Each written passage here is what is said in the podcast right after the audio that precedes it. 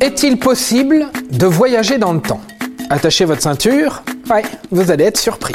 Je peux vous poser une question Alors, euh, question Quelle étrange question. Vous avez des questions C'est l'occasion de mourir moins.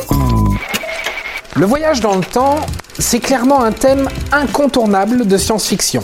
Si vous connaissez vos classiques, vous avez sûrement vu Retour vers le futur.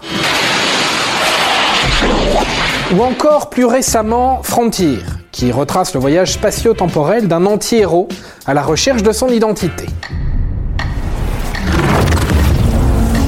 Ils ont l'air réels.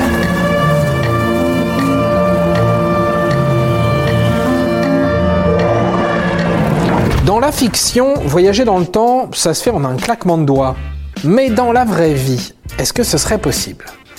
Eh bien oui et non.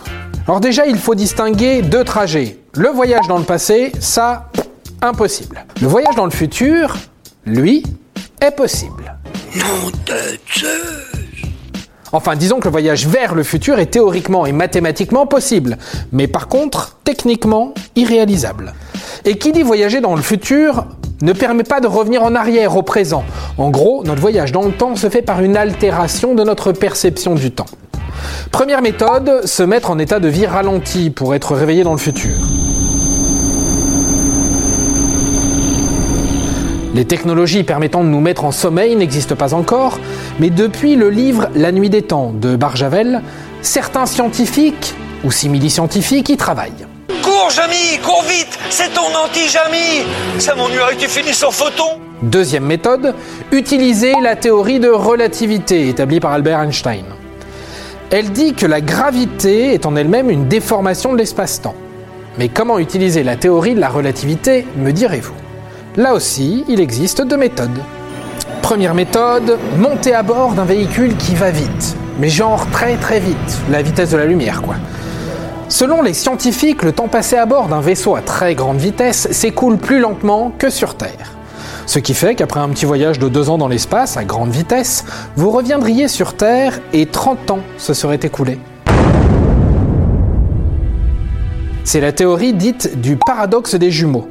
Mais pas de bol, ce type de véhicule n'existe pas et les matières pour le composer non plus. Autre méthode, se placer à côté d'un intense champ gravitationnel, comme celui d'un trou noir supermassif par exemple. Le genre de truc que l'on croise pas à chaque coin de rue. Le temps s'écoulera beaucoup plus rapidement si vous êtes placé à proximité de ce fort champ gravitationnel, du moins plus rapidement que pour une personne restée sur Terre. C'est d'ailleurs toute l'intrigue du film Interstellar. Nous devons affronter la réalité du voyage interstellaire. Mais là aussi, la technologie n'est pas prête et le corps humain encore moins. En bref, pour résumer, voyager dans le futur, sur le papier, c'est possible. Mais sur le papier seulement. Par contre, si vous voulez vous prendre à rêver, on vous invite à découvrir le film Frontier.